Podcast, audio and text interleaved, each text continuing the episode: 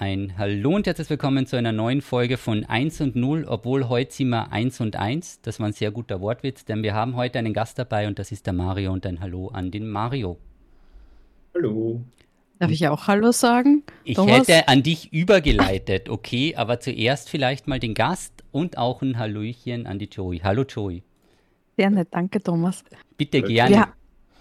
Wir haben den, den Mario schon mal als Gast gehabt und ich sage es gleich dazu, man hört es wahrscheinlich in der Stimme, ich bin etwas kränklich und, und habe aber nicht gewusst, was ist das größere Übel. Soll ich euch, ähm, soll ich mich quasi ein bisschen ausruhen, aber dafür euch zwei allein diesen Podcast überlassen? Das habe ich mir nicht traut. Was ist denn das, das für eine Einstellung? Was soll denn da schief gehen? Ich, ich, stimme der Frau Professor zu, uns unbetreut da im Podcast herumwischen zu lassen, ist keine gute Idee. Kann wer also die zwei Leute aus dem Bällebad so holen? Ich bin, so ich bin so ein bisschen die Stimme aus dem Off, die manchmal intervenieren wird. Also, ähm, wir hatten schon ein äh, angenehmes Gespräch über Diablo. Mario, was sind deine Diablo-Erfahrungen? Ich versuche mal so einen Soft-Start zu machen, dann werde ich mich dezent wieder raus, rausholen und einfach nur einen Chat lesen währenddessen. Also der Softstart von diesem Podcast heute war, der Thomas ist ja ein Diablo-Streamer und hat Millionen von Follower auf Twitch, die ihm zuschauen, wie er da irgendwelche Monster kloppt. Uh, und ich habe mich gleich beliebt gemacht und gemeint, nein, ich spiele nicht Diablo, weil ich bin ein erwachsener Mann. Das stimmt natürlich nicht. Ich habe in der Jugend Diablo 1 gespielt. Also ich habe gedacht, das mit einem erwachsenen Mann. Das vielleicht auch, ja. Hm. Uh, nein, Diablo 1 gespielt, IPX Carl beim Onkel, Diablo 2 gespielt, kenne auch den 3D-Modus von Diablo 2. Den 3D-Modus, uh, jetzt wird es hier richtig ja, hart. es gab einen 3D-Modus. Das war, das war uh, von der Rendering-Seite her interessant für die damalige Zeit. Das war einfach nur eine perspektivische Verzerrung von bestimmten Objekten. Ähm, war, war, war, ein lustiges Feature von Diablo 2 und die Kühe und so weiter und so fort. Äh, und danach habe irgendwie nicht mehr Diablo gespielt. Keine Ahnung, drei hat mich jetzt nicht so vom Hocker gerissen. Das habe ich glaube 15 Minuten gespielt und habe mir gedacht, das ist nicht mein, mein altes Diablo. Und das Vierer hast du nicht geholt, oder? Na, beim Vierer mache ich so wie, wie die, die, die Kids heutzutage. Ich spiele nicht mehr selber, ich schaue mir nur mehr Streamer an. Ich schaue natürlich nur den Jesse die ganze Zeit. Ähm, mhm, deswegen konntest du jetzt im Follow-Modus nicht schreiben, weil du keine 10 Minuten gefollowt warst, aber der Try war ganz nett. Na, ich bin ja ein Lurker, ich, ich, ich schaue ja nur was ich. Okay. Das kann man mal mhm, mhm, mhm. Verstehe, verstehe ja. ich. Ja, so, Joey, was hast du denn für Themen vorbereitet? Ich überlege, also ich schaue gerade, wann der Mario das erste Mal da war und wie die Folge geheißen hat. Es ist ein bisschen ähm, länger her, aber vielleicht kann er sich nochmal selbst kurz introducen. Hallo, ich bin der Mario, ich komme aus Graz, Österreich. Das ist dort, wo die Leute so komisch reden. Hey. Ja, also wir machen das ohne Untertitel, aber ich bin guter Dinge, dass 80 Prozent der deutschen Leute das trotzdem versteht, weil sie schaffen die Joey auch. Und das ist so der Messegrad. Äh, ich bin äh, Softwareentwickler, ähm, zeitlang angestellt im Machine Learning-Bereich äh, und dann habe ich mein Glück mit Startups versucht, das ganz gut funktioniert hat. Und die waren eher im Gaming-Bereich angesiedelt. Ähm, habe viel Open Source gemacht und die letzten zwei, drei Jahre habe ich mich ein bisschen, hm, wie soll man sagen, mit der österreichischen Politik angelegt. Hm, ja. Okay. Ähm, ähm, ich habe die Folge gefunden. Folge 34 war das. Mario enttarnt, dass Jesse noch nie Diablo gespielt hat. Das ah, das war das mit dem Butcher, ne? Butcher oder Butcher? Hm, ich sage immer noch Butcher. Das war das, das war das, wo du komplett brain dead oder brain fogged warst, weil du gerade irgendwie krank ah, gewesen bist. Das war so, stimmt, ja. Da war ich nicht. Also genau. 20 Minuten warst du quasi nicht mehr im Stream. Ja, stimmt, ja. Danke, dass ihr da Rücksicht auf mich genommen habt. Ich habe gehört, das war die beste Folge bisher. Das glaube ich nicht. Nur weil der Einfach weil, weil, Thomas, weil Thomas so ruhig war. ich ich habe es genossen. Also in der, in der Folgenbeschreibung steht, und das ist ähm, eben äh, ein bisschen zum, zum, zum Motivieren für alle, die mehr über Marios äh, Vergangenheit, Vergangenheit hören wollen. Da haben wir über eben LibGDX Spine. Das Spine hast du ja letztens postet, ich weiß nicht, ob man das erzählen darf, aber Spine, ähm, das Tool für die äh, Animation-Gestaltung äh, für, für Game Dev, ähm, ist ja in einem meiner Lieblingsspiele auch verwendet worden. Darf man das erzählen? Darfst du das erzählen? Ich sagen, das ist alles öffentliche Information. Ich sage jetzt das Spiel. Sag's. Äh, Joey, du bist diejenige, die das so. Monkey Island! Monkey Island! War voll cool. Also, ja, wo, die, wo, wo extremer Shitstorm war, weil alle die, die Grafik und Animation hassen. ja, aber super Presse. Presse ist Presse. ah, jetzt sind wir ganz, ganz, ganz vorsichtig. Ja, vielleicht haben wir noch ein diverses Uni-Thema dann später. Dann schauen wir mal, ob Presse Presse ist. Und, dann, Aber, und, und ich liebe unsere Sendungsbeschreibung vom letzten Mal. Wir plaudern über alles. Game Dive, Games, AI, Klammer auf, Jesse schläft. ja, stimmt, da war ich, ja, okay, das war, ist das genau ein Jahr her, circa? 50 Folgen, ne? Ja, ja, ja. ja 18. Jänner war es das. Okay. Ich finde es total cool, dass es euch noch immer gibt als Podcast. Also ihr seid tatsächlich einer der wenigen Podcasts, die ich regelmäßig höre. Ich, ich höre eins Mittagsjournal und Morgenjournal jeden Tag über. Aber unsere Podcasts. Qualität ist besser, oder? Ich, ich, ich glaube, Vergleichswert, also 1 und, und wir, das ist ähnlich. Die, ja, die bereiten, ja, die bereiten sicher was vor oder so, das ist ja nicht, nee. Höre. Ja.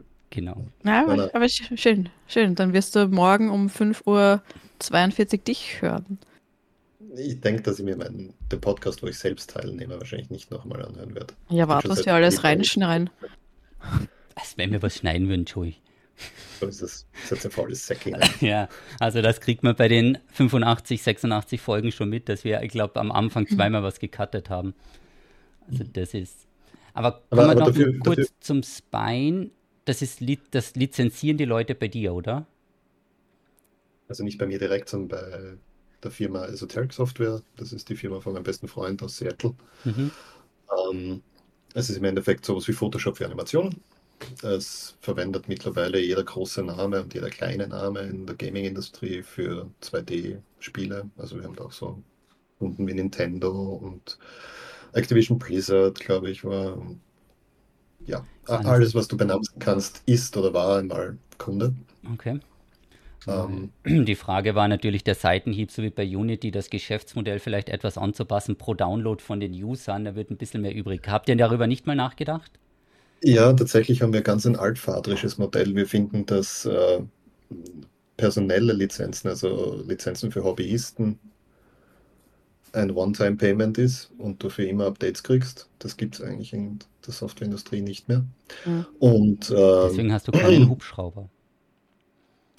Von dem du weißt. Ah, stimmt, stimmt. Der bei Graz darf man eh nicht landen. Okay, beim Zweitwohnsitz weiß ich es nicht, okay. Ja. Jedenfalls äh, Leute, die das hobbymäßig betreiben oder die einfach ein kleiner Mom-Pub oder, oder Garagenshop sind, äh, One-Man, Two-Man-Studios und so weiter, die kriegen das für gutes Geld, aber dafür müssen sie nie mehr etwas zahlen und kriegen für immer Updates. Und äh, aufgepolstert wird das Ganze dann durch Enterprise-Lizenzen für Firmen über 500.000 Umsatz, die äh, jährlich eine Subscription im Endeffekt haben. Okay, also so, aber die Leute kriegen sonst, wie du sagst, es wird abgedatet und das passiert nicht so, dass so von einem Jahr aufs andere ihr euch überlegt, ah, wir machen mal ein anderes Lizenzmodell und dann schießt es viele raus. Okay. Nö. Der Hintergrund Aber ist einfach, dass, dass, wir glauben, wir wollen ja, dass viele Leute Spine verwenden. Mhm. Und da macht es für uns keinen Sinn, ein exploratives Businessmodell zu haben, äh, wo wir eben die Leute, die gerade zum Beispiel in der Ausbildung sind oder die hobbymäßig mit sowas anfangen, gerade in die Industrie einsteigen wollen, äh, melden weil die haben eh kein Geld in der Regel. Mhm. Äh, und, und wir wollen ein, eine große Armee an, an guten an Animationsmenschen, die mit einer Software, die leistbar ist und die sie für immer haben werden, äh, äh, quasi unser Unterfutter sind, dass wir auch damit für größere Firmen dann interessant werden als Lösung, weil es eben einen Hiring Pool gibt, sprich, weil es viele Leute gibt, die man die sich darin auskennen und dann man sich schnappen kann, verstehe. Und dann greift ihr halt bei den größeren Firmen ein bisschen tiefer in die Tasche, weil ich denke mal, ja. denen tut es halt nicht weh. Also wenn du sagst, wenn das in der Umsatzgrenze X ist. Also bei Nintendo seid ihr sicher nicht der größte Kostenpunkt. Bei Blizzard auch also nicht, das war der Bobby. Ja, äh, wir sind nirgends der größte Kostenpunkt. Ähm, wir geben uns recht billig, sagen wir mal so, und im Vergleich zu anderen ähnlichen Tools.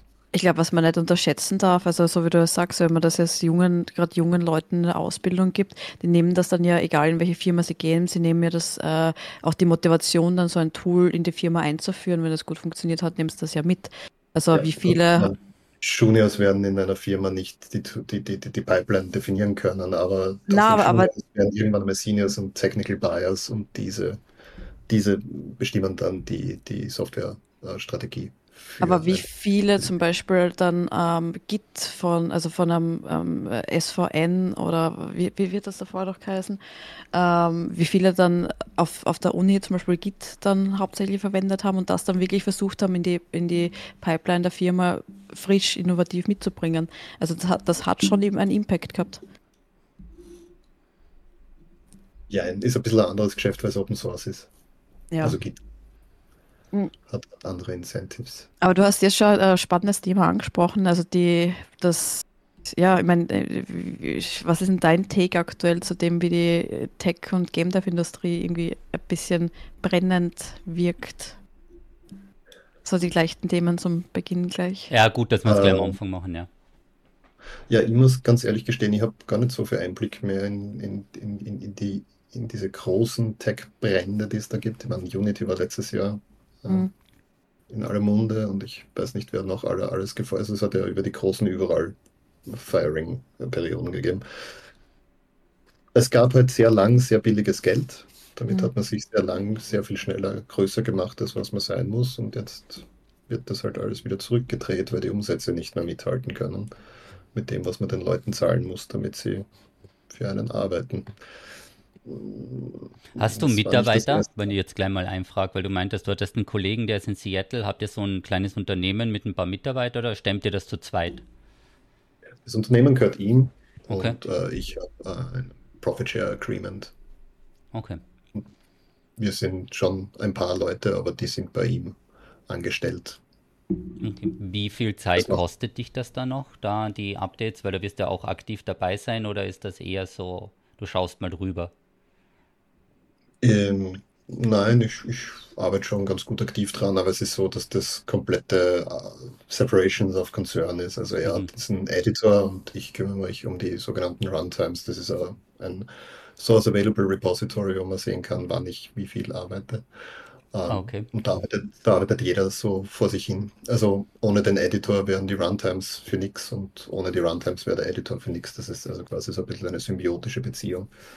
Und da ergänzen wir uns dann ganz gut. Wie viele Jahre schon? Er macht es seit 2013. Da habe ich gerade die anderen Startups gemacht. Okay. Und ich so on and off, glaube ich, fünf oder sechs Jahre. Okay. Bin ich heute, weil ich krank bin, besonders langsam? Oder ist der Thomas besonders schnell heute? Du meinst, Irgendwie wenn ich jetzt nicht so wie letztes Mal vier Wochen Corona davor hat mit einer Brainleistung von 3%? Nee. Du bist heute einfach nur ein bisschen langsamer. Okay, gut. Ich bin gerade bin total, total begeistert. Wir reden auch schon 60 Minuten, so, du bist doch kurz so eingeschlafen. plaudern könnt. Na gut, aber, aber trotzdem, ich würde noch ganz kurz ähm, das Thema ähm, auf eine ganz andere Richtung äh, äh, lenken. Und zwar war das eigentlich eines der Hauptthemen, wo das letzte Mal da war. Und da würde ich eigentlich gerne starten, weil ganz kurz für einen Kontext, also für alle, die den Marionette kennen, Bad Logic Games auf, auf Twitter, ähm, er arbeitet, glaube ich, jede, jede, jede Woche, äh, einmal die Woche habe ich meine Twitter-Phase und wenn ich immer, wenn ich reinschaue, hast du zwei neue äh, Projekte gestartet gehabt. Twitter brennt um dich herum wieder. Es ist, es ist extrem spannend und, und, und beeindruckend eigentlich, was du alles machst. Aber eins von den Projekten, die wir halt damals schon angefangen haben, die du, die du da ähm, angestartet hast, war ja Cards for Ukraine. Magst du über das noch ein bisschen erzählen? Weil das ist ja immer noch relevant. Also vielleicht können wir auf das mhm. noch ein bisschen Aufmerksamkeit pushen. Ja, also 2022 äh, im Februar, glaube ich, hat Russland die Ukraine angegriffen. Seitdem sind sehr viele Menschen aus der Ukraine geflüchtet, vor allem in die EU. Eines dieser Fluchtländer ist Österreich äh, und die Tanja Meyer, die man da gerade äh, im Stream von Thomas auch sieht, die ist Amerikanerin mit, mit slawischen Wurzeln, die war auch länger in Russland, soweit ich mich erinnern kann, also hat ein bisschen eine Verankerung. Und die hat das alles ganz furchtbar gefunden, weil sie eben in Wien, wo sie wohnt, immer gesehen hat, wie die ukrainischen Flüchtlinge ankommen und ein bisschen orientierungslos sind und hat dann angefangen am Hauptbahnhof, äh, dort wo die ankommen, auszuhelfen.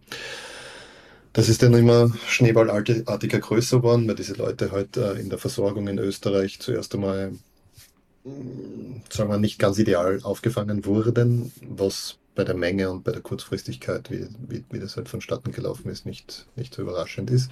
Und die Tanja hat dann halt immer wieder versucht, den Leuten, die ankommen und die, die äh, Arme zu greifen. Äh, wer ankommt, sind vorrangig Frauen mit ihren Kindern, weil die Männer eh nicht mehr ausweisen dürfen in der Regel, äh, und alte Leute. Ähm, die alten Leute sind mit der Sprache überfordert hier klarerweise. Die, die jungen Frauen mit ihren Kindern sind tippitoppi ausgebildet in der Regel, äh, haben aber Kinderbetreuung und durften bis zu einem gewissen Zeitpunkt nicht arbeiten. Das heißt, es hat allgemein an Geld gemangelt, speziell bei Kindern blöd, weil du braust gleich mal neue Schuhe oder du brauchst vielleicht auch mal ein Spielzeug und so weiter und so fort. Äh, die Tanja hat dann hin und wieder Spenden bekommen äh, und hat diese umgewandelt in Lebensmittelkarten. äh, beziehungsweise Weil es einfach der einfachste Weg war, oder? Um eine direkte, schnelle, unkomplizierte Hilfe zu gewährleisten. Genau. Und die, die Tanja hat das jetzt so gemacht, es sind Leute angekommen und sie hat halt in Telegram-Gruppen vernetzt mit allen Ukrainerinnen in Österreich äh, und, und hat halt quasi Bedürfnisse erfragt. Äh, wer, wer, wer hat kleine Ki Kleinstkinder, wer braucht Windeln, solche Sachen. Das hat sie ja gemeinsam ein bisschen mit, mit anderen Orgas gemacht wo man sich da ein bisschen gegenseitig unter die Arme greift. Äh, die Quintessenz ist die, äh, sie hat das alles manuell gemacht. Das heißt, sie hat mhm. manuell Listen geschrieben an Leuten, äh, ihre Adressen aufgeschrieben und dann versucht, das zu matchen mit irgendwelchen Spenden, die sie vielleicht hin und wieder gekriegt hat. Und denen manuell dann Sachen geschickt, weil die sind ja nicht nur alle in Wien, die sind über ganz Österreich verteilt, klarerweise. Äh, und so mit Mai 2022 ist das nicht mehr so gut gegangen. Es war einfach zu viel. Es war zu viel Anfragen, es war zu viel Management von Dingen und das alles manuell zu machen, ist sowieso komplett furchtbar. Und ich habe die Tanja schon vorher über Twitter kennengelernt gehabt, in einem anderen Kontext und habe halt gesehen, was sie da alles macht. Und habe das eigentlich ganz furchtbar gefunden, dass man da dass es wieder mal die Zivilgesellschaft ist, die da halt unter die Arme greifen muss. Jetzt nicht nur mit Geld, sondern auch mit organisatorischen Dingen, Behausung und so weiter und so fort. Sei es wie es ist. Ich habe mich dann entschieden, der Tanja zumindest ein bisschen äh, das Leben leichter zu machen und habe all diese Dinge ähm, digitalisiert für sie. Das heißt, es gibt eine Webseite, cards-for-ukraine.at, äh, wo man Bedürfnis melden kann als Ukrainerin. Äh, da verlangen wir bestimmte Daten, damit wir das validieren können. Und als Spender sagen kann, äh, ich möchte gern spenden, einen Betrag. Ähm, wir geben dann jeder Familie, die sich bei uns meldet, einmal einen 50 Euro Warengutschein für einen Lebensmittelhandel, mm, wo man in der Regel nicht nur Lebensmittel kriegt, sondern eben auch Spielzeug und so bei den großen, ich nenne jetzt die Ketten nicht, aber es gibt halt mhm. Inter, Interkaufhaus und andere große Kaufhäuser, wo es dann auch Spielzeugabteilungen und Quantabteilungen und so weiter hast. Ja, und das ist dann irgendwie schneeballartig äh, äh immer größer geworden, auch das. Und wir haben jetzt in den knapp eineinhalb Jahren äh, 250.000 Euro über Spenden ähm, weiterreichen können an ukrainische Familien in Österreich, die hierher geflüchtet sind. Und das läuft noch immer ganz gut. Also wir kriegen so im Monat so zwischen 10.000 und 15.000 Euro an Spenden. Wir sind ein Zero-Overhead-Verein, das heißt, jeder Cent geht direkt in Spenden. Wir belegen das auch. Alle unsere Verträge und Kontostände und Pipapo sind öffentlich einsehbar. Ähm, wird auch immer wieder updated und, und aktuell gehalten. Äh, ich finde das ganz furchtbar, wenn man sich an sowas dranhängt, an so ein Thema und dann ist das irgendwie alles sehr super fancy, was unsere Webseite nicht ist, weil das war funktional und schnell. Mhm. Ähm, Dafür machen wir es ordentlich im Sinne von, wir versuchen tatsächlich jeden Cent zu dokumentieren, wie der wohin fließt und so weiter und so fort. Aufwände wie Briefmarken und, und äh, Umschläge, unsere Arbeit, die da reingeht, weil wir müssen uns dann schon irgendwann hinsetzen und auch diese Hunderten von Briefe für jede Sendung äh, äh, vorbereiten, wo wir die Karten reinstecken und so. All dieser Aufwand, den zahlen wir selber. Da haben wir jetzt mittlerweile, glaube ich, so knapp 4500 Euro allein in Briefmarken aus unserer eigenen Geldtasche bezahlt. Das heißt, wie es ist. Ähm, es funktioniert gut, es wird auch gut angenommen nach wie vor. Wir haben 7000 Anfragen, 5000 haben wir jetzt mit der letzten Sendung dann beantworten Das heißt, also, es ist immer noch voller Bedarf? Der Bedarf ist ein bisschen weniger geworden, einfach weil äh, wir halt auch eine Warteschlange haben, weil wir so viel Anfragen gehabt haben am mhm. Anfang. Mhm. Ähm, und wir zeigen an, in welcher Position man dann in der Warteschlange ist. Und das schreckt wahrscheinlich Leute ab. Ähm, das heißt, von daher ist natürlich ein bisschen äh, von, den, von den Neuzugängen, den Requests äh, ein, Ab, ein Abflauen. Ähm, aber nichtsdestotrotz ist die Situation vieler Ukrainerinnen mit ihren Kindern in Österreich nach wie vor ein bisschen prekär. Mhm. Ähm, aber wie gesagt, bei der Kinderbetreuung ist ein Problem, das Schulsystem reinkommen ist ein Problem, ähm, einen Job zu kriegen ist ein Problem, selbst wenn man gut ausgebildet ist. Ähm, ich meine, man muss halt auch dazu sagen, also weil du eben das jetzt alles ein bisschen umrissen hast, wie groß oder wie stark hat dir denn der Staat oder andere öffentliche Organe unter die Arme gegriffen, um das alles zu verwirklichen? Mir? Ja. Gar nicht, das ist aber auch nicht die Aufgabe des Staates. Naja, dann diverse Sozialprogramm oder die Verfügbarkeit oder das Auffangen schon, oder? Das ist ja nicht das, was wir machen. Also das macht der Staat ja schon. Es ist nur die ja, Frage. Das ist dann ein Zusatz im Endeffekt, aber es war ja auch so, dass jetzt eben die Leute teilweise durchs Raster fallen. Ja, also, denen können wir aber mit 50 Euro Gutscheinen auch nicht helfen. Warum es uns prinzipiell ging, ist, dass wir da nie gesehen haben, dass es sehr viele Frauen mit Kindern gibt. Mhm. Und als Vater weiß ich, dass Kinder extra kosten. Und gegeben der, der, der, der Gelderunterstützung, die die Ukrainerinnen und ihre Kinder kriegen, ähm, weiß ich, dass das oft wahrscheinlich nicht reicht.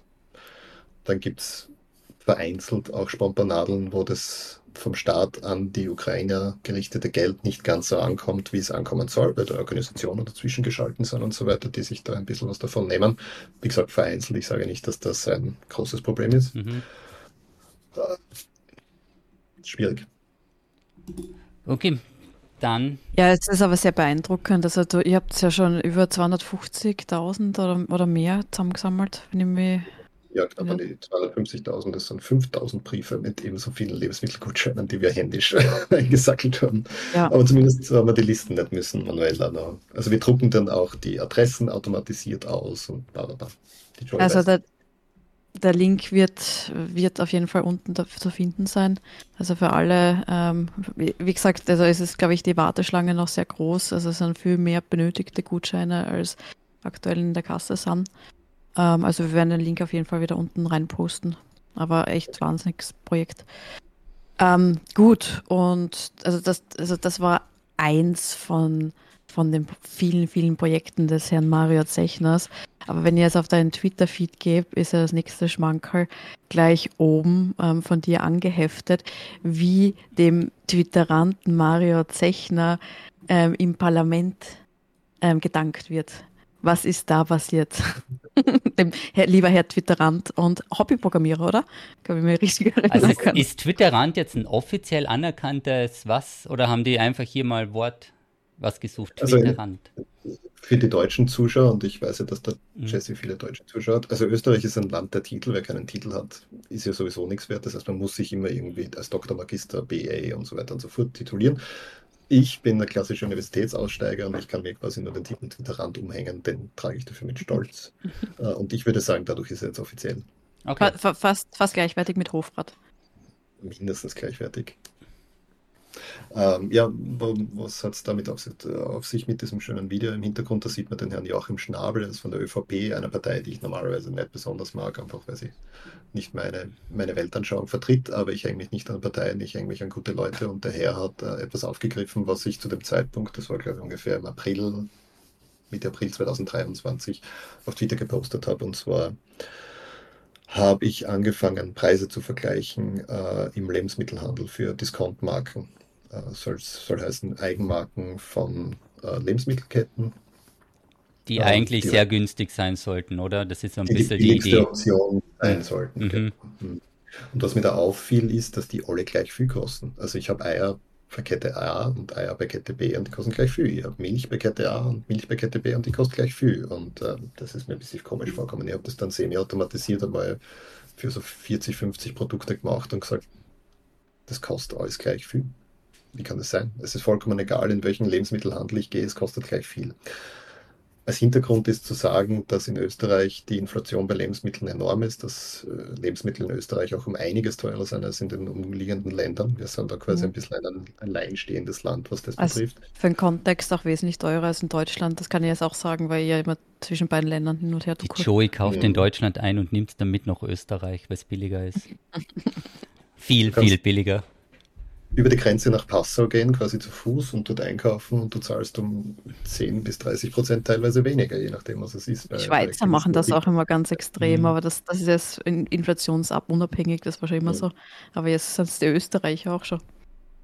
Der Kreis schließt sich insofern mit der Ukraine-Geschichte, als dass es natürlich durch den Ukraine-Krieg und eine Kriegkrise, die daraus entstanden ist, weil alle russisches Gas lieben, das dann nicht mehr so billig daherkommen ist, ähm, alles teuer geworden ist sprich Inflation.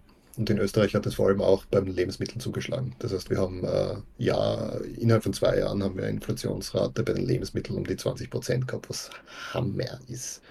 Und dazu muss man da halt sagen, dass diese Inflationsratenberechnung der Statistik Austria nicht notwendigerweise die Lebensrealitäten der Österreicherinnen und Österreicher abbildet. Das heißt, äh, da ist natürlich, gibt es verschiedene Warenkörbe und dann hast du da Produktgruppen wie Äpfel und faschiertes Fleisch und so weiter und so fort. Nur die Auswahl der Produkte dahinter, die Zeitpunkte, an denen das ausgewählt wird für das Preischecking und dann Ausrechnen der Inflation, das ist alles sehr. Das ist alles ein bisschen vage und zu deren Gunsten nehme ich mal an. Das heißt also, man hat Warenkörbe, da werden was 20 Produkte oder wie viel haben es da rein? 50? Unterschiedlich? Nein, nein, also, äh, der Mini-Warenkorb ist, glaube ich, 750 Produkte oder so. Und das vergleichen Sie dann äh, jedes Jahr? Genau, das vergleichen okay. Sie jedes Jahr und können dadurch die Inflationsrate ausweisen.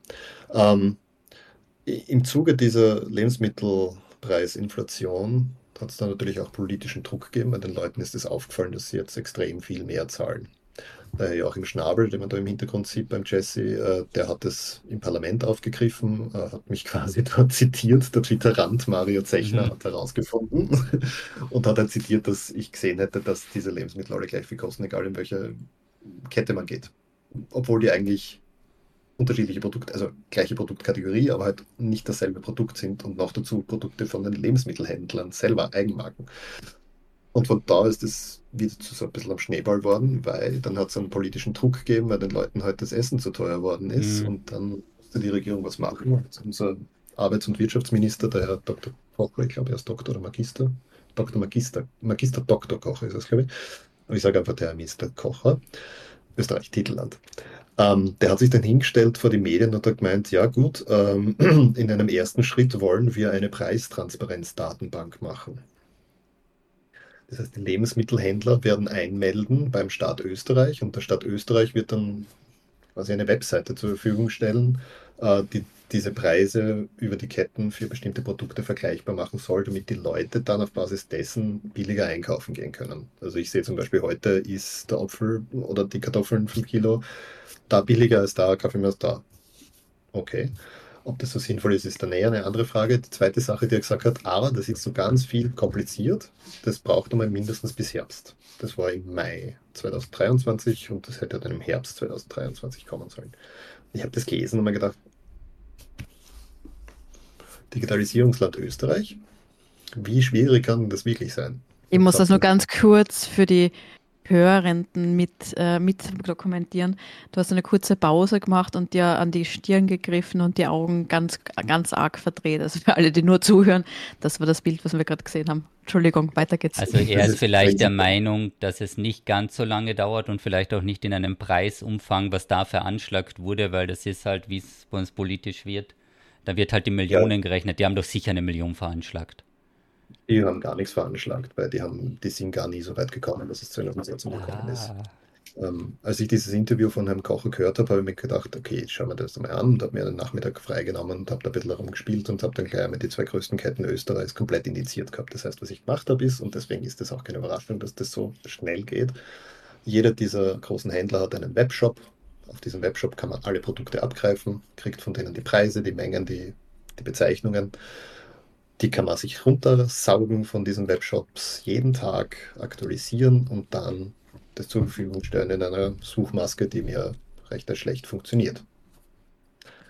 Wie gesagt, ob das für den Endkunden oder die Endkundin sinnvoll ist, ist eine andere Frage. Aber was es zu beweisen galt, war, dass die Aussage, eine Preistransparenzdatenbank zu bauen, dass das so lange dauert, dass das vielleicht nicht ganz so Fall ist. Und das war damit bewiesen. Äh, dann hat der Herr Kocher quasi zurückgeschossen und gemeint, ja, aber. Und dann haben mehrere Leute solche Plattformen gebaut im Nichts und innerhalb von einer, ein, zwei Wochen oder so gab es dann, glaube ich, fünf oder sechs solcher Plattformen, die alle genau dasselbe tun. Es ist nämlich tatsächlich nicht schwer, diese Preisdaten zu kriegen. Ja. Wie kann man sich das vorstellen? Also, ich meine, API wird es wahrscheinlich nicht geben, oder? Aber du kannst äh, die Daten runtercrollen. Also man kann entweder klassisches Webscraping mhm. machen, das heißt, man tut so, als wäre man der Browser oder der User im Browser und extrahiert sich quasi das, was der Browser anzeigt. Und äh, jeder dieser Webshops hat in der Regel eine Suche. Und suchen werden in der Regel mit einer API, sprich mit einer Schnittstelle, die ich maschinell ansteuern kann, anstatt dass ich die Webseiten overload. Ähm, mit der kann ich reden und sagen, hey, äh, magst du mir vielleicht einmal alle Produkte aus der Kategorie Apfel geben? Und dann gibt er dir alle Äpfelprodukte und so weiter. Gibt es in verschiedenen Ausprägungen, haben dann alles durchexerziert, äh, nachdem der Herr Kocher da gemeint hat, na na, die kennen sich nichts aus und äh, das dauert alles so lange, es ihre kompliziert, haben dann halt mehrere Plattformbetreiber das gebaut, wir haben, glaube ich, jetzt aktuell 200.000 Produkte drinnen über zwölf Lebensmittelketten äh, in Österreich, Slowenien und Deutschland, damit das auch noch vergleichbar ist. Ja. Gut, dann kam der Sommer, passiert ist nichts, weil wir wissen ja, das dauert bis Herbst. Und im Sommer hat mich dann ein bisschen der Ehrgeiz gepackt und ich habe, nachdem ich selbst befunden habe, dass so eine Plattform für die Endkundin nicht super äh, spannend ist, weil tatsächlich, wie soll man es ausdrücken, die Leute, die so viel sparen müssen mit den Lebensmitteln, dass es sich für sie auszahlt, dass sie mit Noel zum Hofer, zum Lidl und zu anderen Discounter mhm. gehen, um sich dort die billigsten Dinge zusammen zu, zu holen. Die können mit so einer Plattform nichts gewinnen, weil wir gelernt haben, die billigsten Produkte überall bei allen Ketten gleich viel kosten. Das heißt, ich kann gar nicht überall was billiger kriegen, weil mhm. es ist, kostet in diesem Segment, im niedrigsten Preissegment, alles gleich viel. Das heißt, wenn das das Ziel so einer Plattform wäre, diese Leute können damit nichts sparen. Hm. Für Leute wie dich und uns und alle zusammen, die tun sich das nicht an. Okay, ja, sind die paar Euro Unterschied rechtfertigen den Zeitaufwand teilweise nicht oder du gehst dorthin, wo alles auf Arme kriegst oder wo du halt immer hingehst. So ist es. Das heißt, auch für die ist das sehr. Und dann hat mich der Ehrgeiz gepackt, weil ich mir gedacht habe, also das mit den Discount-Eigenmarken, dass die alle gleich viel kosten, das ist schon ein seltsames Muster. Und dann habe ich angefangen, meine Plattform auszubauen und äh, zu einer Analyseplattform zu machen und habe dann über den Sommer halt alle möglichen lustigen Sachen gefunden, wie die Preisbildung bei diesen, äh, bei diesen äh, Lebensmittelhändlern gegenüber den Kundinnen funktioniert. Und Österreich ist ein Rabattland, damit kann man super Preiserhöhungen verstecken. Ich beschreibe das jetzt nicht, wie das alles. Ich, ihr könnt es auf der Seite, gibt es irgendwo einen Link zum Dokument, der all diese Sachen dokumentiert, die wir da gefunden haben. Äh, es ist ein Map und es ist offensichtlich, dass das äh, nicht kundenfreundlich ist, sondern rein zur Gewinnmaximierung der Unternehmen so gestaltet ist, die, die Preise. Nona net, ich jedes Unternehmen hat, muss das so machen. Was jedoch spannend war, ist, dass es in Österreich auch eine sogenannte Bundeswettbewerbsbehörde gibt und die ist dafür zuständig zu schauen, ob da eh alles mit rechten Dingen zugeht. Und die hat dann eine Branchenuntersuchung gemacht. Von dir ausgelöst oder mitunter von dir ausgelöst? Nein, nein, nein. Die, die ist schon früher gestartet. Ich glaube, die ist äh, Ende 2022 losgegangen und hat den Lebensmittelhandel betroffen. Und die haben sich dann bei uns sofort gemeldet, sobald die gemerkt haben, dass wir da diese Daten haben. Weil die ah. hat das ah. natürlich interessiert. Hm. Weil die schauen sich das sehr wohl genau an. Mhm. Ja, da gibt es dann noch eine Auflösung dieser Geschichte. Mhm. Jedenfalls, die haben uns dann angeschrieben und gesagt, hey, wir hätten da Fragen. Was sind eure Probleme? Wie wird das Ganze für euch einfacher werden? Was sind rechtliche Rahmenbedingungen, die ihr braucht und so weiter? Und wir haben natürlich super sonderglücklich, dass wir denen jetzt sagen können, hey, das und das und das bräuchten wir. Dann könnten wir das viel besser machen, auch für die Endkundinnen, damit es besser wird. Zum Beispiel die Vergleichbarkeit derselben Produkte in zwei, bei zwei Händlern finden ist gar nicht so einfach, weil mhm. die unterschiedliche IDs in diesen Systemen haben. Was nicht notwendig wäre, es gibt eine EAN, das ist eine Nummer, die mhm. unique ist für dieses Produkt. Geben sie natürlich nicht her, die Händler, damit solche. Das nicht, ja, damit das nicht passiert, weil dann hättest du sofort einen Instant-Vergleich. So ist es. Aber ich komme aus der Machine Learning-Ecke und da kann man ein paar kleine, simple Tricks anwenden, damit man so ein Matching relativ gut automatisiert hinkriegen kann, auch ohne diese Dinge. Ähm, ja, auf jeden Fall, die BWB redet mit uns und äh, wir sind ganz hin und weg und denken uns super, dann können wir sagen, was alles super wäre, damit solche Plattformen wie unsere auch funktionieren äh, und, und, und rechtlich aus einem Graubereich rauskommen. Okay, das aber vergeht. Ich mache weiter mit meinen Analysen von Preispatterns und Rabattaktionen und so weiter. Wie lustig das halt nicht alles ist, weil vieles davon nicht ganz der Wahrheit entspricht, so wie es dargestellt wird. Ähm, und dann im September tritt der Herr Kocher wieder vor irgendwelchen Medien, der, der, der verantwortliche Minister, und sagt, ähm, ja, wir hätten jetzt mit allen Plattformbetreibern gesprochen und äh, jetzt machen wir dann bald mal was. Und alle Plattformbetreiber haben sie zusammengerauft auf Twitter und gesagt, der Herr Kocher hat noch nie mit uns gesprochen. Wir haben mit der BBB gesprochen, aber wir haben nie mit dem Ministerium irgendwas zu gehabt. Und zwei Tage später haben wir eine Einladung ins Ministerium gekriegt. Mhm. das war dann anscheinend doch ein bisschen zu peinlich, offensichtlich. Ähm, haben dort antanzen dürfen, haben da mit dem zuständigen Minister Kocher und seinem Kabinett reden dürfen, dass das nicht sehr zielführend war, war uns, glaube ich, allen vor Besuch dieser Veranstaltung eh klar. Wir haben es trotzdem probiert. Ähm, mit dabei waren auch Geizhals, das ist einer der größten Tech-Preisvergleichsportale in mhm. Österreich und ich glaube mittlerweile in Deutschland. Ich glaube, Geizhals ist auch in Deutschland ein Begriff, ja. Mhm. Äh, die waren dort auch dabei und wir haben dort wieder deponiert, was wichtig wäre. Der Zugang zu den Daten muss normiert sein, der Zugang zu den Daten muss juristisch abgesichert sein, der Zugang zu den Daten sollte auch Wissenschaft möglich sein, damit die solche Sachen auch analysieren können, weil wenn ich das mache, hat das einen anderen Impact, als wenn das ein gescheites Institut macht. Mhm. Äh, all das wurde deponiert. Dann hat es geheißen, ja, mh, hm, äh, weiß nicht, äh, schwierig, alles schwierig und die armen Händler und es ist so viel Daten und äh, es ist natürlich nicht viel Daten. Ich habe alle Produkte über all diese Händler und die ganze Historie bis 2017 runter und das sind 70 Megabyte komprimiert. Also das ist alles lächerlich, ja. Ähm, und äh, es wurde dann irgendwie daher fabuliert, dass es eine Einschränkung auf 750 Waren geben sollte, wie es eben bei der Statistik Austria im Warenkorb sind, damit das Ganze, wäre das Ganze wieder für nichts. Wie gesagt, wir haben 200.000, sprich alles, was online äh, öffentlich ist. Ja, und dann gehen wir raus aus diesem Gespräch und wissen eigentlich schon, dass da nicht wirklich großartig was passieren wird. Gut, äh, geheißen hat es, das wird gleich umgesetzt, wie wir rausgehen bei der Tür. Gewusst haben wir, dass da nie was umgesetzt wird. Wir schreiben jetzt Februar und es ist noch immer nichts umgesetzt worden. So be it. Zwischen nach unserem Gespräch beim Minister äh, stellt die Bundeswettbewerbsbehörde ihren äh, Branchenbericht, äh, Branchenuntersuchungsbericht über den Lebensmittelhandel fertig und veröffentlicht den. Den habe ich dann zu diesem Zeitpunkt nicht mehr gelesen, weil es mir schon wurscht war. Wir haben der BWB über diesen Zeitraum bis zum Abschluss des Berichts ganz, ganz viele Daten geschickt. Die Rohdaten, äh, die Analyseergebnisse von unseren Lulu-Analysen und so weiter und so fort, die waren vollkommen im Bilde, was da alles passiert. In diesem äh, Abschlussbericht der BWB sind es dann drei oder vier Seiten von 269, die das Problem der Preiskorrelation, sprich ein Händler geht nach oben mit dem Preis vom Produkt, mhm. der andere Händler geht mit dem äquivalenten Discount-Produkt auf am selben Tag oder zwei Tage später. Mhm. Diese Preiskorrelationen, die darauf hindeuten, dass es da Absprachen gibt, stille oder andere, die hat die BWB im Bericht mit vier Seiten gewürdigt. Mhm. Davon sind drei Seiten äh, eine Analyse der österreichischen Na Nationalbibliothek, von der die BWB im Bericht selber sagt, gut, die haben das jetzt analysiert, ob es Preiskorrelationen gibt, aber das ist eigentlich Müll, diese Analyse. Äh, und man kann eigentlich da nichts davon ableiten, ob es da Korrelation gibt oder nicht, weil was die gemacht haben, ist nicht zwei gleichwertige Produkte miteinander vergleichen und schauen, was passiert, äh, sondern Produktkategorien, acht. In jeder dieser Kategorien sind tausende von Produkten. Dann nimmt es für jede Kategorie zum Beispiel Obst und Gemüse all diese Produkte her, macht einen Durchschnittspreis und schaut sich an, ob dieser Durchschnittspreis für alles Gemüse und Obst bei einem Ja, dann ist ja voll clever, du tust die Preise ein bisschen runter, ein bisschen rauf, dass der Durchschnittspreis gleich bleibt, dann fällt das nicht auf. Der Schmäh ist, dass ein Durchschnitt klettert sämtliche Signale aus so einer Zeitreihe raus, die zur Korrelation überhaupt abbilden. Das ist Statistik 101. Also sagen wir mal, die Preiskorrelationsanalyse im BWB Lebensmittelhandel Branchenbericht ist jetzt nicht valide.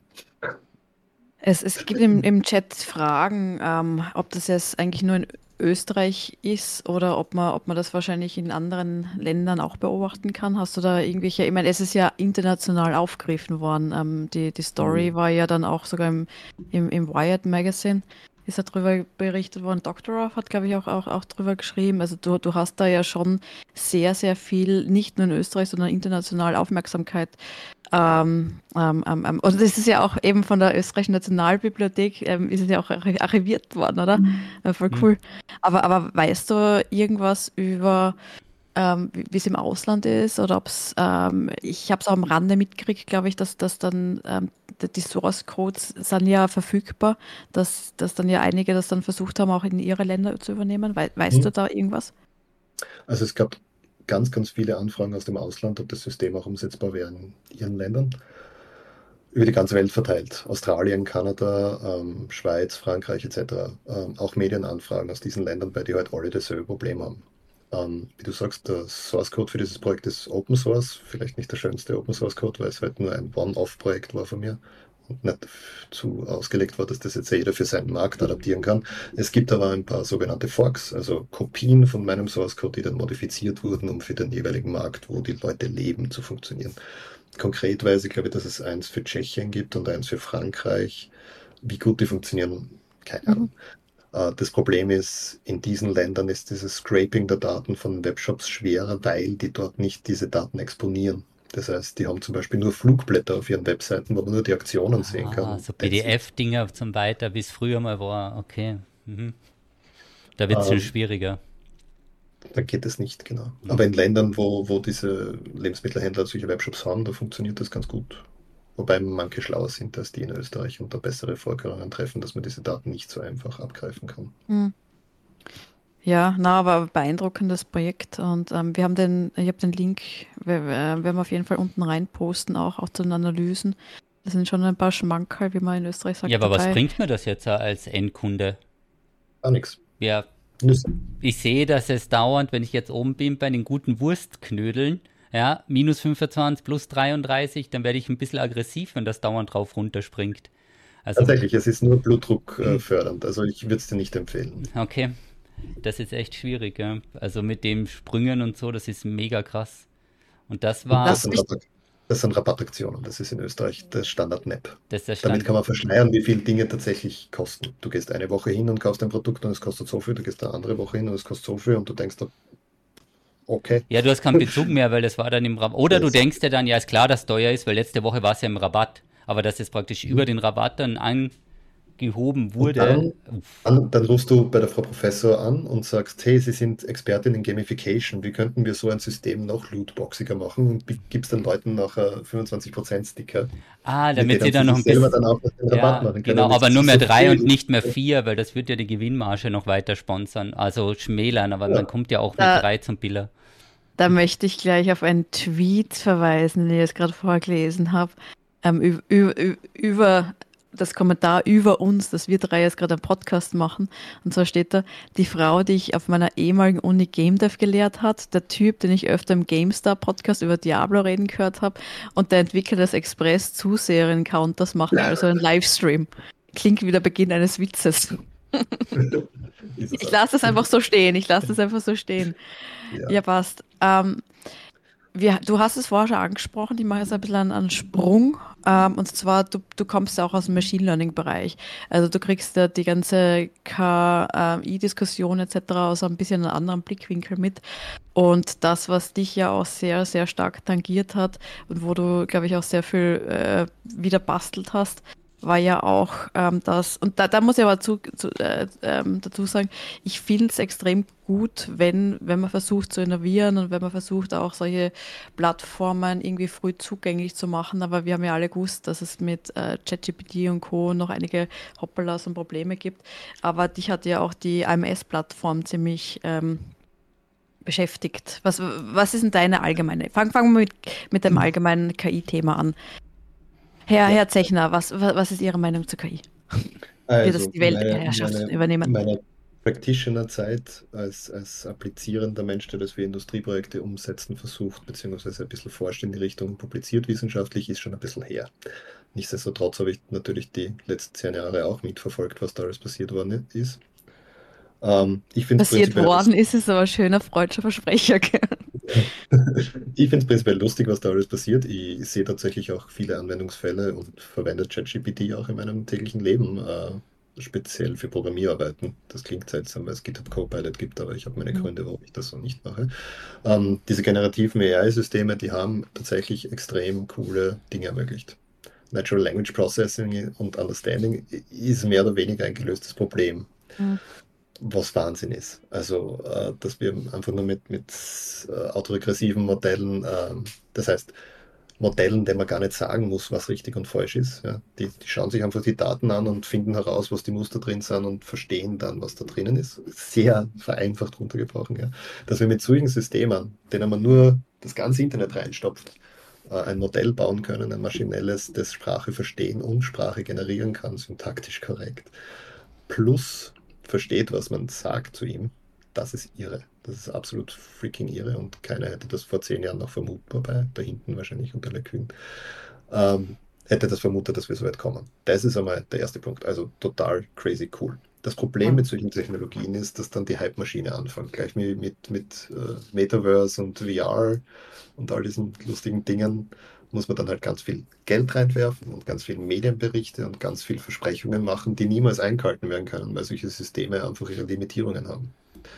Und das fängt schon, das fängt bei diesen bekannten Sachen wie Halluzinationen an. Das ändert dort, wo es ins technische Detail geht, wie, wie kriege ich meine eigenen Daten in so ein Modell rein, dass es nur auf Basis meiner eigenen Daten antwortet und so. Da schließt sich der Preis. So kriegt man kein Funding, wenn man das so verkauft. Ja, eh. Ja, okay. Dann schließt sich der Kreis zum Berufsinformat. Was ist das? Es gibt in Österreich einen Arbeitsmarktservice. Das ist so wie das Arbeitsamt, glaube ich, heißt das in Deutschland. Da gehen arbeitslose Menschen hin, um sich Hilfe zu suchen, um einen neuen Job zu bekommen. Das AMS äh, hat dann entschieden, dass sie ein innovatives Projekt machen wollen, gegen das man nichts einzuwenden ist. Finde ich cool, wenn man versucht, dort Digitalisierung ein bisschen weiter voranzutreiben.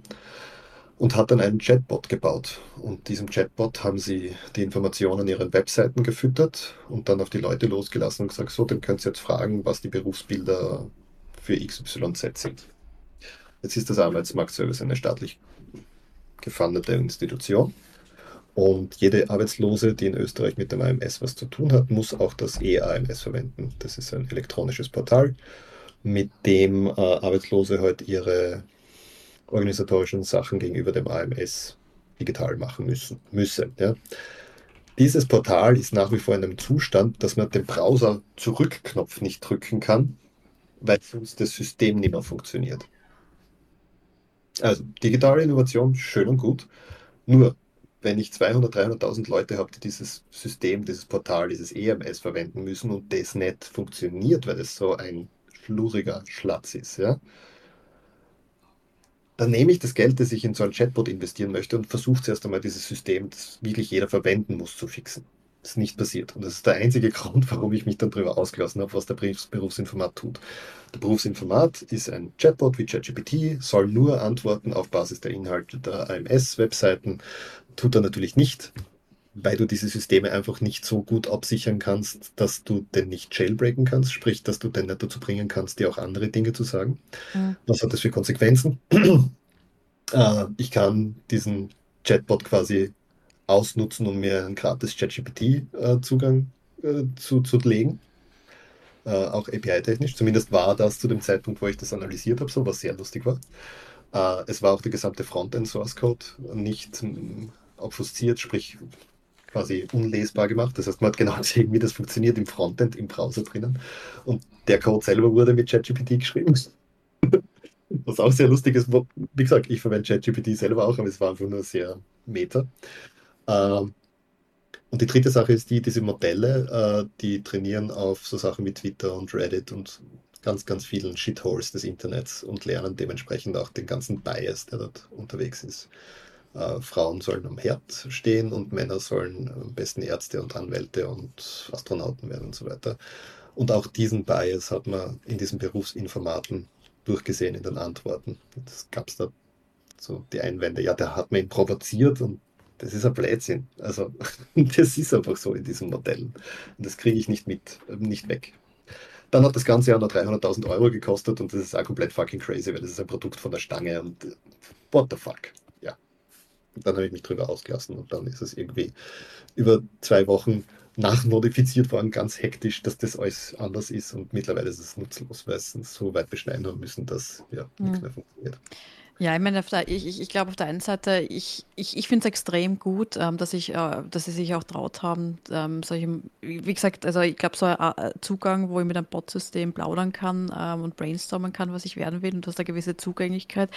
Ähm, aber ebenso wie du sagst, also ich habe es mir dann ja auch mhm. selbst angeschaut, ähm, wenn ich dann ähm, äh, sage, ich bin ein Mann ich, oder ich bin ein, äh, ein junger Mann äh, mit 23 Jahren und ich habe dir die Vorlieben und ich kriege, ah, du könntest Programmierer oder du könntest, keine Ahnung was, oder, oder, oder, oder, äh, oder Raum, äh, äh, Raumfahrer werden, Forscher werden und dann gibst du die gleichen Sachen an als Frau und das war halt leider der Fall. Und dann steht, ja, du könntest, ah, Friseuse werden, du kannst in äh, Kochen gehen oder solche Sachen. Es ist so äh, übertrieben, aber es war, es war doch äh, ziemlich ein Bias zu hören und das, das ist, ist halt eigentlich fast gefährlich. Das Problem, was ich mit der Sache habe, ist, dass das nicht der erste Foray vom AMS in diese Gegenden ist. Das AMS ist aktuell mit dem Recht im Clinch, weil das AMS vor ein paar Jahren den sogenannten AMS-Algorithmus implementiert hat. Was macht der? Der entscheidet maschinenbasiert und rein maschinenbasiert, wie viel Geld man in die Ausbildung und die Hilfe für eine Arbeitslose stecken soll.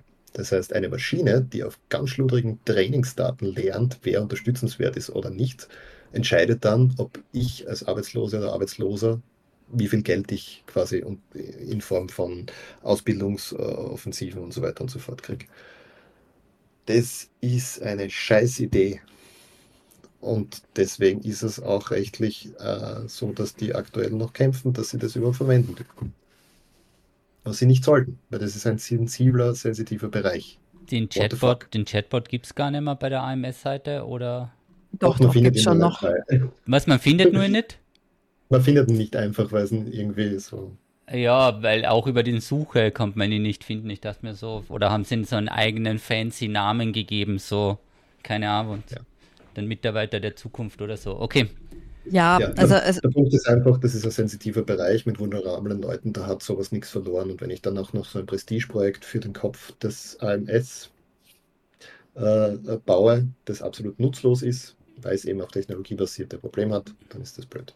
Zus zusätzlich dazu, der Jesse ist gerade drüber gescrollt, ja. das System wurde dann auch bei anderen äh, Tourismus-Webseiten, weil eigentlich kommt dieses System, das sie gekauft haben, aus dem Tourismus. Die haben einfach denselben Code dort umkopiert, ganz schnell zu der Webseite von der Stadt Basel, wo man dann Verweise aufs AMS und so weiter findet in der Stadt Basel Chatbot-Seite. Also Österreich. Ja. Na, also wie gesagt, ich habe das schade gefunden. Also ich habe Wie geil ist denn der Name? Oh mein Gott. Also ich habe es als, als richtig coole Chance gesehen, ähm, aber, aber sehr schade eben. Wie gesagt, du kannst es halt mit, mit dem Bias nicht. Äh, eben, ich, ich, ich, weiß nicht, ob du es mitgekriegt hast, aber die Systeme hinter ähm, mit Journey und ich glaube, was war mit Journey und Co. wurden ja auch teilweise anhand von äh, Kinderpornografie ähm, trainiert. Also da waren, da waren auch Datensätze drin, die ex, extrem das heißen, die Datensätze wurden nicht alle überprüft, die da verwendet wurden? Ja, das geht auch nicht, Thomas. Das, das ist geht sehr, sehr viel. Das ist mehr als, eine mehr als die 70 Megabyte, was du da von den Links runterzogen hast? Okay. Mehr, ja. Können wir jetzt mehr Diablo-Witze mhm. machen? Die, die nee, waren ja schon lange nicht mehr da. Können wir nicht. Kann ja Mario vielleicht mal nicht in jeder Pressemeldung oder irgendwo drinnen mit so einem Twitter-Ding, vielleicht sollten sie dir Twitter wegnehmen, dann gibt es viel weniger ja, Probleme. Also das, das ist, ist großartig. Immer ist, wenn ich irgendwo auf ihre die, Webseite schaue, und dann ist schon wieder ein Tweet von Mario verlinkt. Äh, vom Twitterrand Mario, tut mir leid, dass ich den Titel vergessen habe. Also ist Twitterrand das neue Berufsbild, was erstrebenswert ist. Da tauchst du immer in den Medien auf, egal wo, Future Zone, Standard, überall. Wahnsinn. Standard ich, nennt dich dann Hobbyprogrammierer. das ist mir passiert. Ist, ja, weil du hattest halt nur ein Wochenende gebraucht. Das muss ja ein Hobby sein. Das war sicher so gemeint. Ja, ich meine, gibt's, also du hast ja davor und danach noch viele von äh, Projekte äh, umgesetzt. Gibt es davon noch eins, was, was du ähm, heute noch beplaudern magst? Also ganz ein einfaches, letzte Woche habe ich eins gebaut, das heißt Horse ist, soll heißen heiß ist es. Ähm, ah, ja. Da kann man mhm. auf einer Karte oder per Straßennamensuche einfach seinen Ort suchen und er zeigt dir die gesamte Minimal- und Maximaltemperatur über die letzten 80 Jahre oder so. Ist das weißt, dein Streit mit dem, mit dem Ablese-Messe-Ding? Wie viel geheizt genau, wurde oder sonstiges. Bei, bei, mir war es das gleiche. Ich habe nur nach einem Monat aufgegeben. Ich habe viermal angerufen, wollte mir das offenlegen lassen, aber der Kollege war nie verfügbar und der ruft zurück. Mich hat ja. keiner zurückgerufen und dann mhm. hatte ich irgendwann keine Lust mehr und keinen Bock. Mhm. Wie schreibt man Horses? Wie geht die Webseite? A-O-A-S-S mhm. ist ist.mariuslab.io. Achso, Mariuslab habe ich vergessen. Ist alles auf meinem, ich bin zu faul, einen eigenen Domainnamen für all diesen kleinen Projekte einzurichten.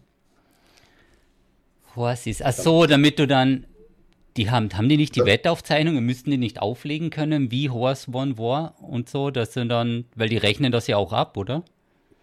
So ist es.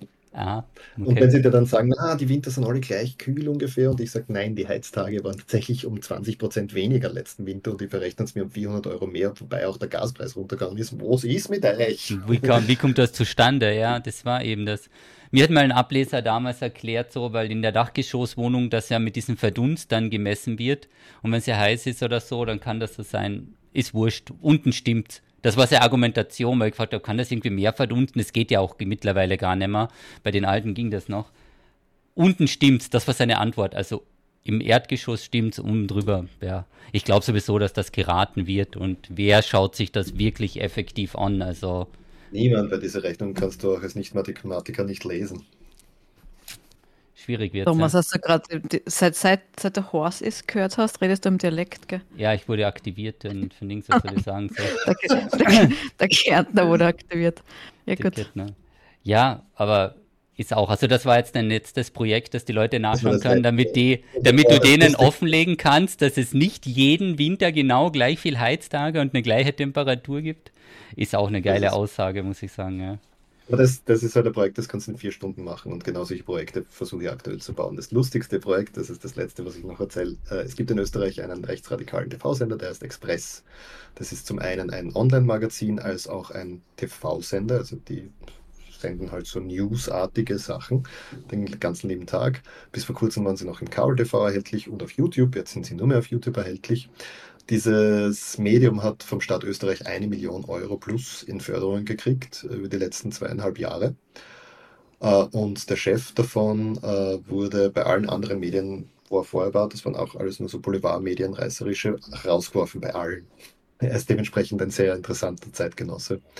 Ähm, der hatte mit einem bekannten Journalisten in Österreich an, an wie kannst du von, ist der von der Kronenzeitung rausgeschmissen worden oder was? Wie, wie geht denn das überhaupt? Das ist so, als würdest dich Deutschland, dich Bildzeitung, dich kündigen, Alter. Da. Weil der HC Strache von der FPÖ auf dem Pizza gesagt hat, dass der Herr der einzig ordentliche Journalist ist.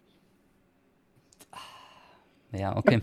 Ja, ja. ja, jedenfalls. Ein anderer großer Journalist in Österreich, Investigativjournalist Florian Klenk, der hat dann irgendwann auch angefangen, jeden Tag auf die YouTube-Seite von diesem Medium zu schauen, um zu schauen, wie viele Leute sich den Livestream-Code anschauen. Äh, und er ist draufgekommen, das sind immer nur ein bis zwei Leute. Und das ist irgendwie seltsam, weil vom Medium selbst wird behauptet, sie hätten doch unendlich viele Views und so weiter und so fort. Dann habe ich mir gedacht, der arme Herr Klenk, der schaut jeden Tag drauf und der gibt denen auch noch Views. Mhm. Ich baue schnell was, das, ähm, das mir anzeigt, wie viele Views, äh, wie viele Viewer aktuell einen Livestream anschauen. Uh, und da stellt sich heraus, es sind so im Schnitt ein Viewer bis null Viewer oder zwei Viewer.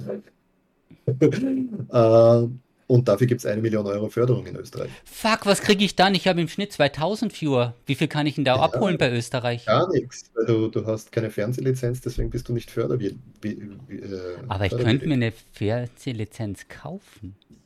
Nein, aber ich kann dir folgendes okay. anbieten. Wenn du runterscrollst auf dieser Seite, dann ja. gibt es nicht nur die Zahlen zu diesem einen Ding, sondern kriegst du, kriegst du auch den Vergleich von dem Livestream von diesem Medium mit anderen Livestreams. Zum Beispiel dem Livestream vom Gorilla Craze.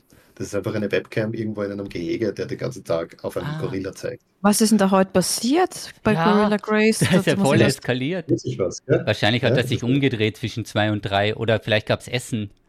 Essen wahrscheinlich, ja. Wahrscheinlich gab es Essen. Uh, jedenfalls, wir haben das über die letzten zwei Wochen dann so mit mitgespeichert quasi, wie viele Zugriffe alle diese Streams haben. Mhm. Wir haben selber einen Stream gehabt von der Webseite, nur von der Webseite, die den View-Account von diesem Medium anzeigt. Und selbst diese hat mehr Views gehabt, die haben wir mittlerweile eingestellt, diesen Livestream.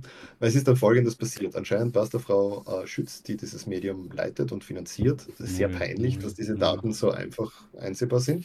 Es hat sich nämlich auch herausgestellt, dass das gleichzeitig die Anzahl der Viewer auf ihrer Webseite ist, weil die diesen YouTube-Livestream auf der hat. Webseite einbinden mhm. und das wird gecountet. Das heißt, wir wissen, niemand schaut den Livestream und niemand schaut auf die Webseite. Zu was kriegen die Geld und Werbung? Das ist halt blöd, wenn du mit Werbung dein Geld machst, weil deine Kunden, deine Werbekunden dann wissen, ah, das schaut sich ja keiner an, wieso zahlen wir denn überhaupt Geld? Ja, aber wie kann das überhaupt sein? Die müssen ja eine Offenlegung haben von den Viewern und sonstiges und da gibt es ja Click-Rates und sonst irgendwas, was gemessen wird. Das muss ja irgendwer draufkommen, wenn die 10.000 für Werbung zahlen, da hat nur einer draufgeklickt, das ist der teuerste Klick der Welt oder das kann ich mir fast nicht vorstellen. Also ich komme ja ein bisschen aus dem Segment, da wird alles mitgetrackt. Ja, aber die Leute, die bei dir werben, sind Profis und die Leute, die beim Express werben, sind Österreicher. Ach, scheiße, ich brauche Österreicher. Wir distanzieren uns von den Aussagen, die teilweise in diesem Podcast getätigt werden, natürlich wieder. Jesse, der Staat. Ja, okay. jedenfalls sehr spannend. Äh, drei Tage nachdem dieses Projekt online ging, wurde der Herr, der dort Chefredakteur war, gefeuert. Äh, man muss dazu sagen, das ist ein sehr unangenehmer Herr. Äh, das ist ein, ein Herr, der Russland-Propaganda ungeschönt eins zu eins so wiedergibt. Ähm, der rechtsextreme Propaganda eins zu eins so wiedergibt. Ähm, Klickt nicht auf den Stream drauf, die Zahlen geht gerade hoch. Schaut euch diesen ja, Stream nicht an. Shit, dann muss da gleich wieder wegklicken. Die Joey hat den Link geteilt. So, zurück zum Fuß. Dann, ja. dann eskaliert das. Ja, das Jedenfalls mit solchen kleinen Datenprojekten vertreibe ich mir meine Freizeit, anstatt dass ich Fernseh schaue, wenn der Bursch läuft auf Nacht. Okay. Und das, das ist, ist, aber etwas, was du, so wie du sagst, was in ein paar Stunden sich umsetzen lässt und was jetzt nicht der Raketenwissenschaft ist, blöd gesagt. Also da muss Nein, ja dann auch irgendwie, das muss ja irgendwo auffallen. Du kannst ja nicht eine Million Euro irgendwas fördern, ohne dass da wer was nachfragt. Das ist schon wieder in dieser Kategorie. Das kann ich mir wieder nicht vorstellen, dass das passiert. Ah, okay. Aber in der echten Welt willkommen in Österreich. Also Aber ich würde da, ich da gerne was anderes gerade ein, einhacken. Ich meine, be bevor ich das, das andere Thema einhacke, äh, das ist eine spannende Frage aus dem Chat noch kommen. Wie viele Klagen hast du schon bekommen? Eine. Perfekt, und dann gehen wir gleich zur nächsten Frage weiter. Ähm, du hast eh schon gesagt, ähm, ähm, du, du hast ja ein Bur, du hast, ich, ich, ich, ich schaue da wirklich zu dir hoch, weil du du machst so viele von den Projekten, ähm, ähm, bist, bist das extrem aktiv, aber du hast ja Familie, du machst Sport, du, du, du, du bist musikalisch, also für alle, die es nicht wissen, spoil ich es, du, du hast ja ganz lange eine Band gehabt, wie kriegst du das alles unter den Hut? Das ist jetzt eher eben ein bisschen eben die, die, die persönliche Frage. Das ist ja doch also Sport mache ich leider schon seit April nicht mehr wirklich regelmäßig und bin blatt worden deswegen. Seit April, seit einem Jahr? Mhm. Ich habe mein Knie verletzt und dann Pulli gezogen und damit ist nichts mehr gegangen. Ähm, ja. Also das fällt einmal weg als Zeitvertreib. Ähm, dafür ist Essen groß im Kommen. Ähm, ja, ähm, was soll ich sagen? Ich mache das halt auf Nacht, wenn der Bur schlaft. Und man kann gar nicht glauben, was man alles machen kann, wenn man nicht auf Twitter die Nacht verbringt oder vor dem Fernseher oder vor irgendwelchen Filmen oder sonstigen Dingen. Das betrifft jetzt diese Programmierprojekte, diese kleinen. Ne? Und Schlafen? Äh, Fragezeichen. Naja, wenn ich ein Projekt wie diesen Horse ist Temperaturmesser oder diesen Express Watch Count baue, dann brauche ich ja nicht eine ganze Nacht. Das sind Projekte, die du in zwei, drei Stunden fertig hast. Was anderes ist diese Cards for Ukraine Sache, weil da tatsächlich physische Arbeit notwendig ist, wo man Sachen einsackelt. Nur ist es da halt auch so, das macht man maximal zweimal im Monat. Das ist dann mhm. ein Nachmittag zweimal im Monat das kriegt man auch zeittechnisch gebacken. Wie gesagt, man muss nur schauen, dass der Scope von den Projekten, die man macht, in dein Zeitfenster passt. Und bei mir ist das von halb neun bis zwölf. Das ist schon, schon einige Stunden, die man normalerweise verplempert mit Fernschauen oder Twittern oder sonstigen Entertainment-Sachen. Uh, und man muss halt wissen, was man tut. Also man soll sich nichts aussuchen, was nicht schaffbar ist in diesem Zeitfenster. Das ist mhm. was, was mit der Erfahrung kommt. Ja, aber du wirst ja wahrscheinlich auch, wenn du so eine Idee hast, schaust jetzt erst ein bisschen nach für die Umsetzbarkeit oder sind die Daten verfügbar oder nicht, so wie du meintest mit dem Preisrechner, aber dann hast du gesehen, okay, ich komme relativ einfach an die Daten, dann weißt du ja schon, bis weitergeht. Also es ist ja jetzt nicht so, als hättest du das beste Beispiel, wenn das nur im PDF Format verfügbar wäre und du müsstest das ablesen, dann wäre es wahrscheinlich nicht so einfach gegangen.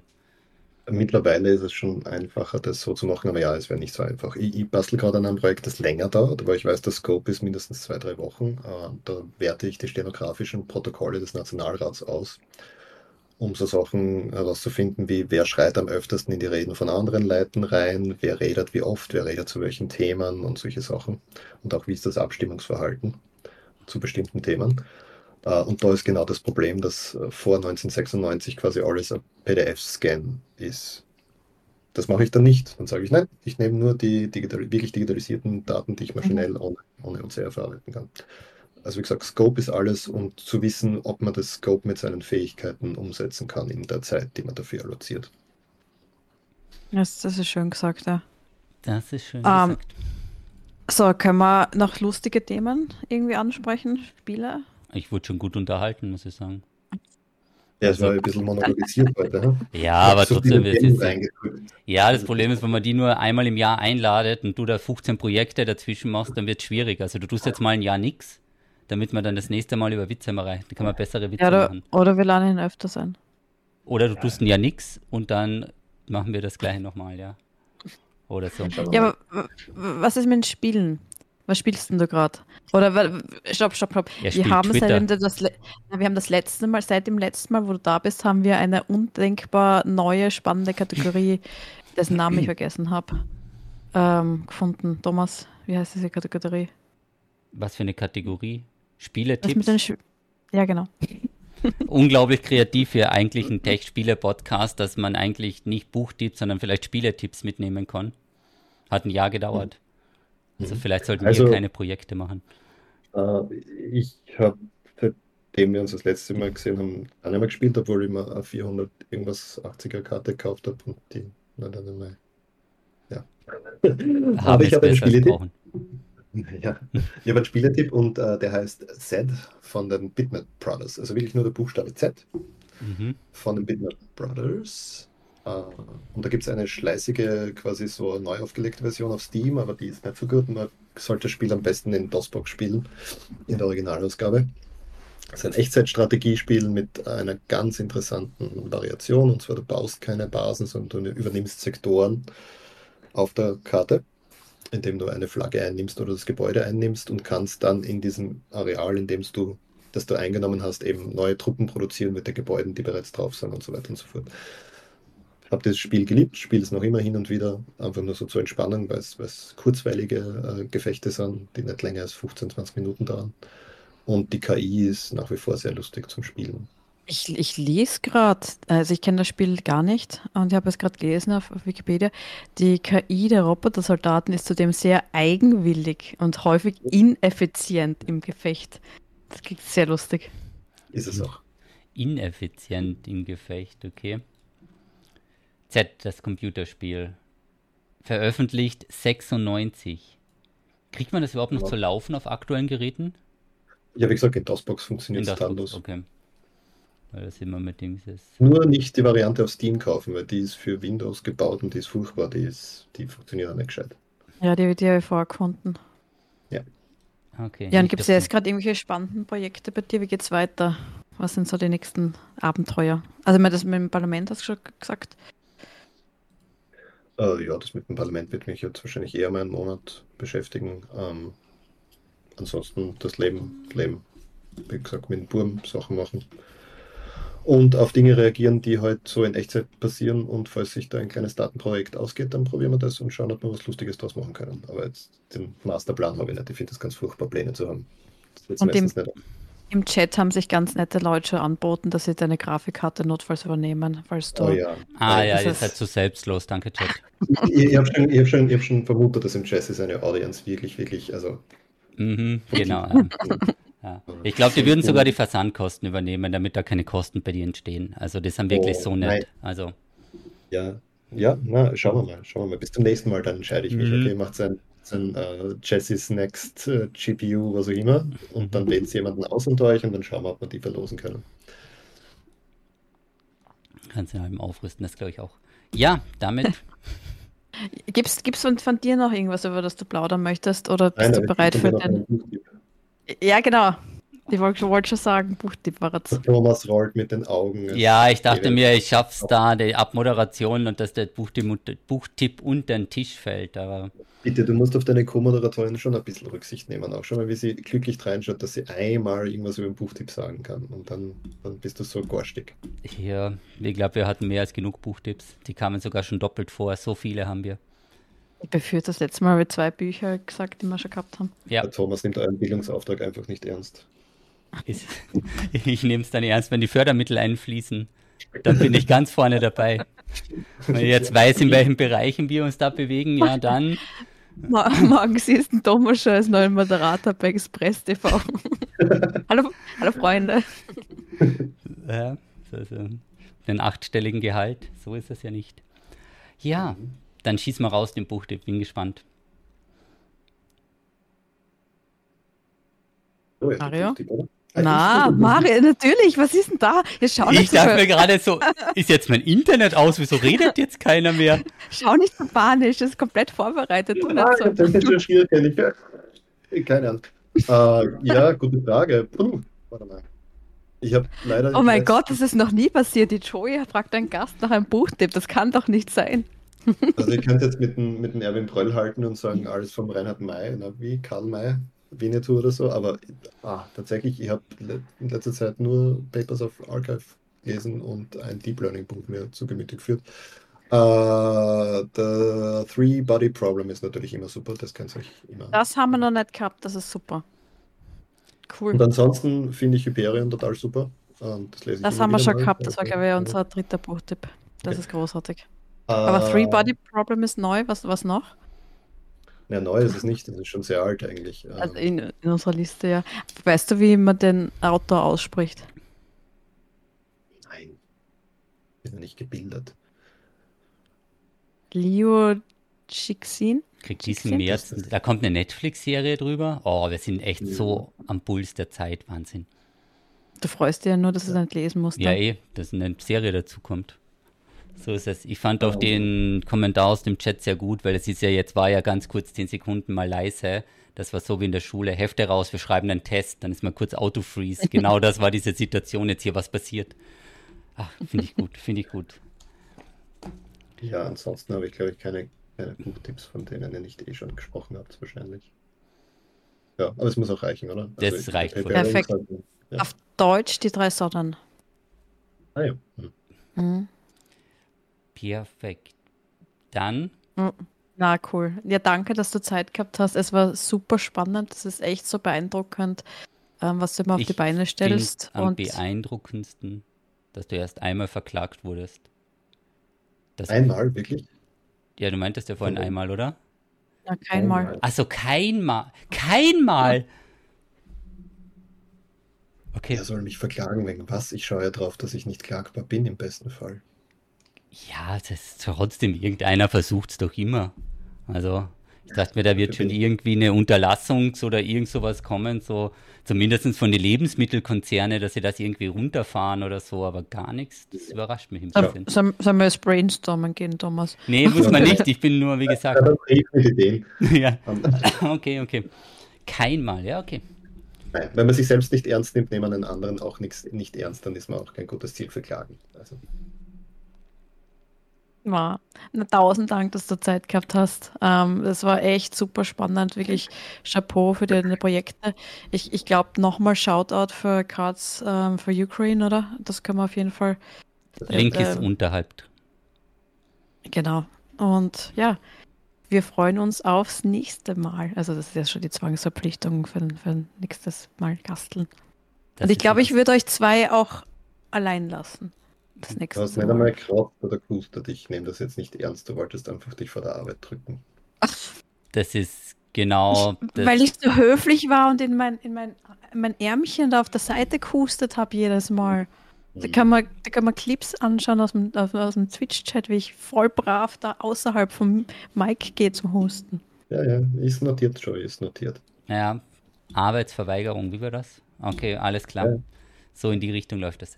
Dann mal Der auf Podcast jeden Fall. dauert schon wieder zu lange. Ja, ja. Ist, jetzt wären wir mal hier. Also ein Dankeschön für alle, die zugehört haben und euch natürlich, dass ihr teilgenommen habt und die Mario für die wunderbaren Projekte. Es ist alles unterhalb verlinkt, sofern ich nicht was vergessen habe oder irgendwas falsch schreibe. Für die Deutschen könnte es ein kleines Hindernis werden mit Horse ist, aber ja, ihr schafft das schon, ihr schafft das schon. Und dann bis zum nächsten Mal. Gleich. Ciao.